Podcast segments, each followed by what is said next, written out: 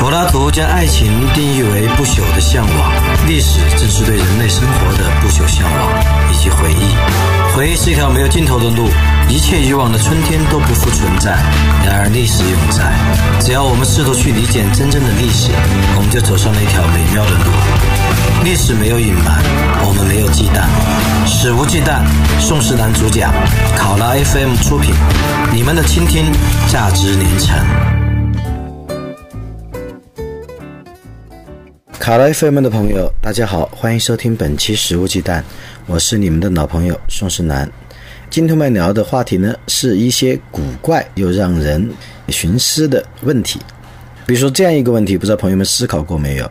就是人都会哭，会痛哭流涕，但有人想过没有，哭多了会脱水吗？或者要哭到什么样的地步才会脱水呢？我们知道眼泪里面主要成分是水分。那么人痛哭流涕会不会脱水呢？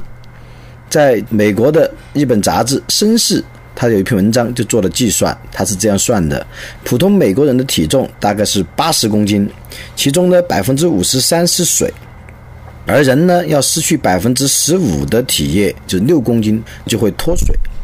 而哇哇痛哭的时候呢，眼泪最多每分钟能流二点二毫升，所以人们如果是要靠痛哭来脱水的话，需要一直不断的痛哭五点六四年，就你不断的痛哭五年半，嘿，你就脱水了，是不是很好玩啊？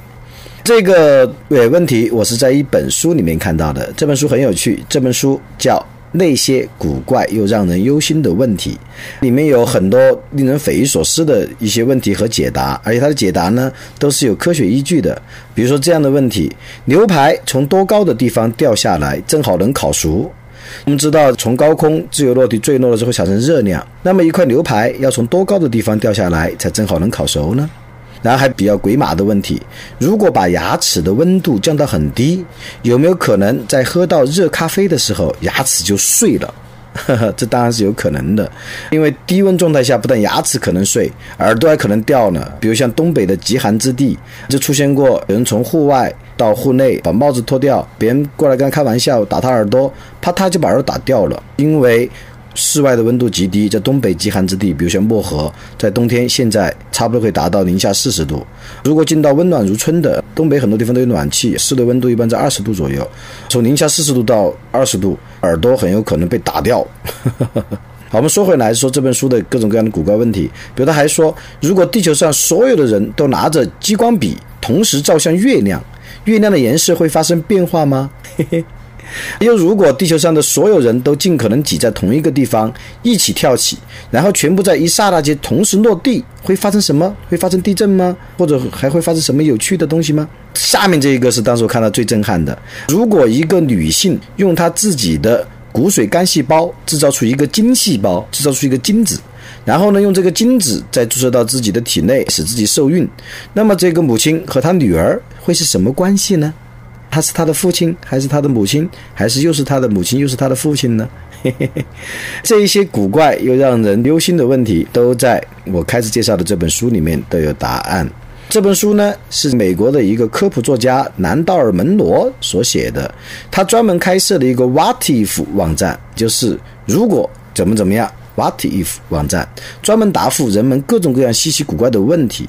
有时候呢，他也会收到各种充满想象力的疯狂的问题。他一般都会用机智的方式和幽默的语言，深入浅出的进行科学讲解，来给出他的答案。这个门罗对自己 What if 栏目的定位是为荒谬的假设性提问提供严肃而科学的回答，而且呢，他会尽可能的用科学的计算来进行简明易懂的解释。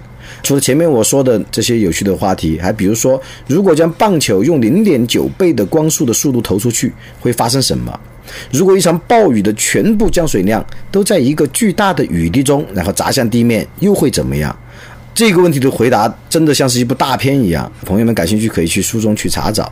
它还是有趣的，比如说美国的统考 SAT 考试的选择题，如果一个人完全靠蒙，那么出现满分的几率有多高？还有，如果人体内的 DNA 瞬间消失了会怎样？我看到的答案好像是人的体重会降低一百五十克。如果人体内的 DNA 全部瞬间消失了，还有如果把海水抽干，地球会变得怎么样？如果地球膨胀的像太阳一样大，又会怎么样？那么如果地球遭遇危机，那么全人类搬离地球又需要几步呢？这些话题呢都非常有意思，都是些科学性话题。门罗呢有时候也会解答一些人生问题哦。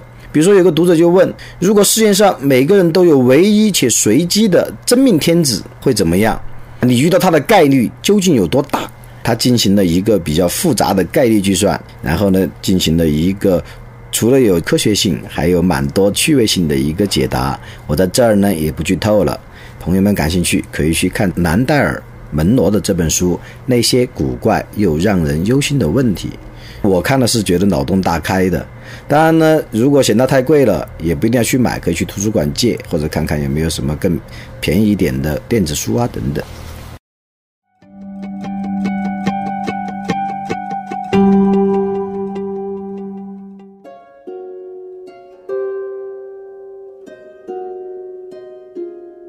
其实我最欣赏这本书的不只是门罗的回答，我其实更多的乐趣是从问题本身发现的。因为提出问题需要非常非常强大的想象力，才能提出疯狂而荒谬的问题。提问是非常重要的。像我的偶像，我的好朋友，他不认识我。爱因斯坦就曾经说过：“他说提出一个问题，往往比解决一个问题更重要，因为解决一个问题也许只是一个数学上或者实验上的技能而已，而提出新的问题就意味着有新的可能性，而且是从新的角度去看旧的问题。这需要有创造性的想象力，而且呢，提出重要的也是新的问题，它才真正标志着科学的进步。”而另外一个好朋友罗伯特·林德，一位哲学家，他也说过，人生最大的乐趣之一，即是到无知中去寻找知识。诶，有人就觉得好奇怪哦，为什么是要到无知中去寻找知识呢？因为无知其实正好是求知的起点。一个人如果觉得自己知道完了，他怎么可能继续去求知呢？像古希腊的哲学家苏格拉底，有一次收到一个神庙中的神谕，说他是全雅典最聪明的人。苏格拉底就很困惑，为什么神谕说我是全雅典最聪明的人呢？于是他就去各个地方与各种人攀谈，他去与名妓攀谈，与将军攀谈，与执政官攀谈，与引车卖浆者牛攀谈，也与所谓的智者，就是诡辩师攀谈，与知识分子哲学家攀谈。最终他得到的结论是，因为他是全雅典最知道自己无知的人，所以他是最聪明的人。这是不是蛮有意思啊？而罗伯特·林德的话，其实跟苏格拉底的有异曲同工，就是人要到无知中去寻找知识，而且呢，这是人生最大的乐趣之一。而无知的乐趣呢，归根到底就在于提问。正因为我们无知，但是我们又好奇又有求知欲，所以我们会提问。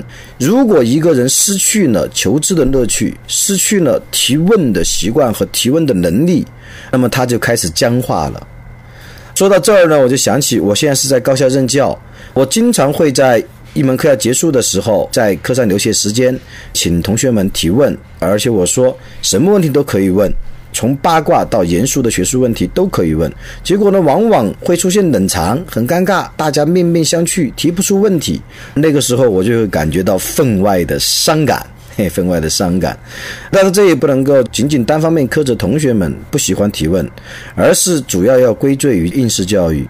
应试教育就是老师给出你标准的问题和标准的答案，同学呢就习惯了去背诵或者记忆这种标准答案，而失去了自己自主性提问的能力。而我记得，而且在小时候，像有些同学如果提出了一些比较妙想天开的问题，往往还会被老师批评，说你怎么想这么多？你为什么要胡说八道？你为什么要胡乱提问？你要守规矩，把手放在背后背起，你认真记笔记就好了，你不要乱问问题。经过了很多年的应试教育，人们会慢慢丧失提问的习惯和兴趣，甚至对提问充满恐惧，因为提问有可能被老师讽刺，或者是受到老师比较恶劣的对待，这是非常非常遗憾的一件事情。而在人们进入了大学之后呢，往往还不能够在一夜之间改变不习惯于提问和不喜欢提问这个习惯，仍然是课上盯着老师讲什么记什么。如果老师要求同学们提问呢，很多人由于平时也没有思考过，或者说没有进行集中的提问的这种思考，结果呢就会出现大家你瞪我，我瞪你，面面相觑，非常非常的尴尬，就像两个已经失去了感情的丈夫和妻子之间的关系一样，不再有交流，不再有提问的冲动。但其实提问的能力真的是一项非常珍贵的能力。提问的能力，在我看来呢，它可以说是一个人智慧的度量衡。能提出好问题的人，即使暂时未能获得答案，提问本身就已经是一种成就。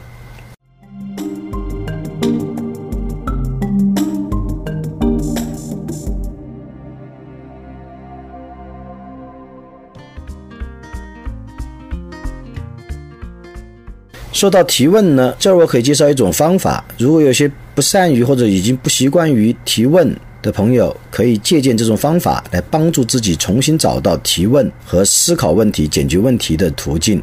这种方法呢，叫奥斯本检核表法。奥斯本检核表法呢，是一种通过提问来产生创意的方法。它又被很多创意工作者誉为是创造之母。它就主要使用的是不断。提问，不断就问题本身来不断的多方面的来推敲、来叩问，而最终产生创意的一种系统方法，叫奥斯本检核表法。一般来讲呢，它主要有九大类方法。哪九大类呢？第一，要去思考，就是说现有的东西有没有其他用途，保持原状不变，能否扩大它的用途，或者说稍加改变，有没有别的用途？这是检核表的第一个列表法。比如说。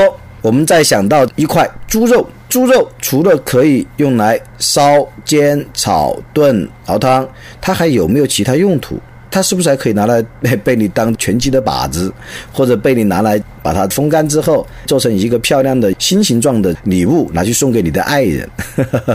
但我这是胡说八道。有时候胡说八道和充满天马行空的想象力的这种胡思乱想，哎，也能给我们带上一个美妙的创意之路。所以，奥斯本检核表法的第一种方法就是考虑现在的东西它有没有其他用途。如果保持原状不变，能否扩大它的用途？稍加改变又没有其他别的用途？检核表法的第二大组方法呢，就是能否从别处得到启发，能否借用别处的经验或者别人的发明？外界有没有相似的想法？能否借鉴？过去有无类似的东西可供模仿？这就是，比如说，当伦琴发现 X 光的时候，他并没有预见到这种射线的任何用途。后面呢，他慢慢发现这种 X 光具有广泛的用途，开始吃惊。而后人呢，通过了联想和借鉴，已经。开始不仅用 X 光来治疗疾病，外科医生还用它来观察人体的内部情况。同样呢，电灯在开始时只用来照明，后来呢改进了光线的波长，就发明了紫外线灯啊、红外线加热灯啊、密聚灯等等。所以呢，一种新产品的新应用，往往会从过去找到一些经验。第三个呢，就是说现有的东西是否可以做一些改变？改变一下会怎么样？改变了之后效果又如何？比如说汽车。有时候仅仅是对它的车灯啊，或者车身的颜色、车身的造型更改一下，就增加它的美感，从而增加销售量。又比如说面包，你给它裹上一个漂亮的包装，包装呢又带点芬香味，也许就能够提高它的嗅觉吸引力。这是第三类大方法，改变会否带来一定的效果？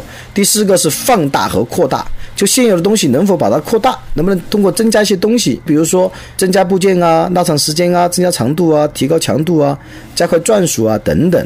比如说，有一个橡胶工厂，它使用的粘合剂通常装在一加仑的马口铁桶中出售，使用后被扔掉。后面有位工人就建议，为什么不用更大的包装呢？我们装在五十加仑的容器内，容器还可以反复使用，这可以节省大量的马口铁，而且也让消费者呢能够有更好的商品利用。于是呢，就将它扩大了。还有时候呢，普通的牙膏就是传统的牙膏，它加入的某些新的配料，于是有更多的保洁功能，这个牙膏也就因此更加畅销。所以就是说，第四种方法就是在现有的范围内，能否增加一些东西来扩大它的功能，提高它的价值。第五个方法呢，正好就是第四个方法的反面，就是缩小和省略，就思考。哎，我们现在面临的这个东西，它是否可以再删节一点，或者再缩小一点，或者再省略一点？比如说袖珍收音机啊、微型计算机啊、折叠伞啊，都是缩小的产物。正是因为缩小之后，哎，它变得更加的便携，或者更加的方便使用。缩小或者省略一些东西。然后第六个方法呢，它有没有替代品？我们可以想象。就是我们所面临的要处理的一个对象，它有没有可能由别的东西来代替，或者由别人来代替？通过取代、替换的途径，也可以为想象提供广阔的探索领域。第七个呢是顺序是否可以倒换，比如说有时候我们在做一个作业。我们常规的动作可能都是先查资料、写标题，然后写开头。查资料这个步骤当然是不能够变的。你如果没有足够的资料掌握，你没法写论文，没法写文章。但是呢，我们在写作的时候是否可以变换一下先后顺序？比如说，我们一开始不一定。要按部就班的，先标题拟好，先从开头写。我们可以写我们最想写的那一段话，或者最有感悟的那段话。当我们写好了这段话之后，我们可能会发现前面失败确定什么，后面又补什么。我们从中间写，或者我们写完整篇文章之后再起标题，因为一开始先起标题有可能会先入为主。但好处，先起标题是会让我们整个文章的结构和主线比较清晰。但坏处是它可能限制我们，让我们这篇文章的可能性变得降低。那么会不会是先从自己想写的地方写起，最后调整秩序，把它变成一篇完整的、清晰的文章，然后再来提炼标题？这就是所谓的换角度思考或者换顺序思考。然后第八个方法呢是反向思考，反向思考也非常重要。就比如说，我们经常在想，哎，我们要去追求一个女孩子，一般来讲，我们肯定就是送礼物啊，拍她马屁呀，或者是写火辣辣的情书。现在情书不流行了，那么就火辣辣的微信啊、微博点赞啊等等。当我们反向思考，那有些女孩子特别高冷的，她已经受够了各种各样肉麻的追捧，那我们能不能通过对她进行一些合理的批评？给他提一些负面的一些意见，来显示自己的独立性和显示自己的成就，一定的思辨能力，来吸引他。哎，他觉得你蛮特别，别人都在拍我马屁，哎，你来打击我，打击打击的，说不定他还就喜欢上你了。但这种反向思维的用法要谨慎，尤其在打击的时候，有几个大忌是千万不要用的。比如说女孩子，你千万不要说她长得胖。你要是说一个女孩子怎么又胖了，她一定不会喜欢你。这种反向的没用的。怎么样？你都要说，哎。你看上去又比以前好像又瘦了一点哦，或者你人还是这么瘦，但有些地方丰满喽，哇，很赞，哎，这样子才行。好，最后一个呢，就是从综合的角度分析问题，就是组合起来能否把一些物件组合起来装配成一个系统。想一想，比如说我们将。铅笔和橡皮组合在一起，就变成了带橡皮的铅笔。而最早的铅笔是没有橡皮的。把这两个部件组合在一起之后，哎，对这个铅笔就更方便了，写错了就可以擦。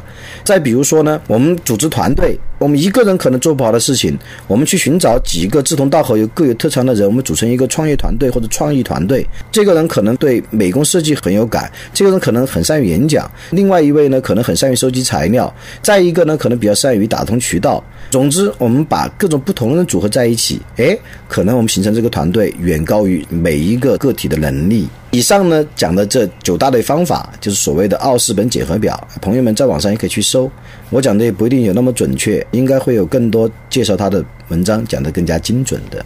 好了。本期节目呢就到这儿了。我现在呢很期待朋友们在考拉 FM 的食物鸡蛋的评论专区里面向我提问。我记得新年跨年之间的那一次提问和答问就是一次美好的经验。当时有很多朋友问了很多不错的问题。我们要知道，不仅仅解答问题本身是一种创造，而提问它本身也是一种创造。所以我期待朋友们来与我一起创造。一起将食物鸡蛋音频办得越来越好，感谢各位收听本期食物鸡蛋，我们下期再会。食物鸡蛋不听不散，拜拜喽。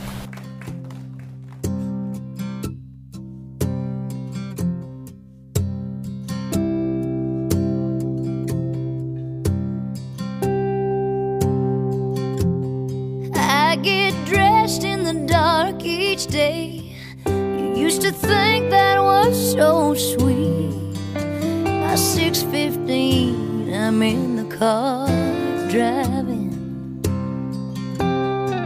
I keep my change in the car ashtray.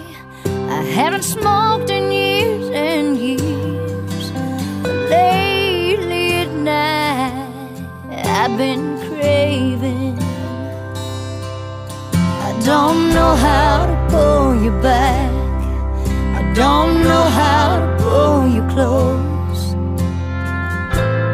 All I know is how to wreck you.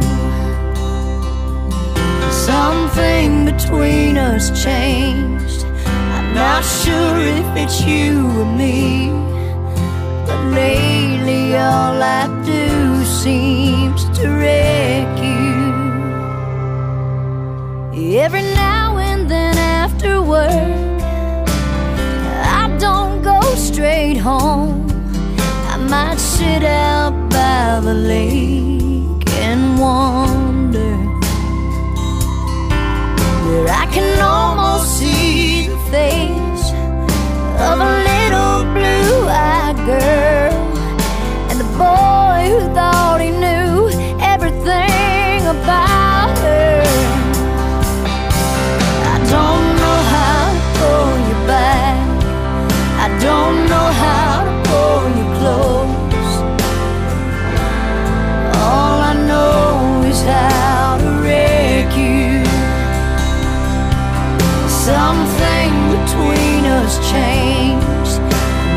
sure if it's you.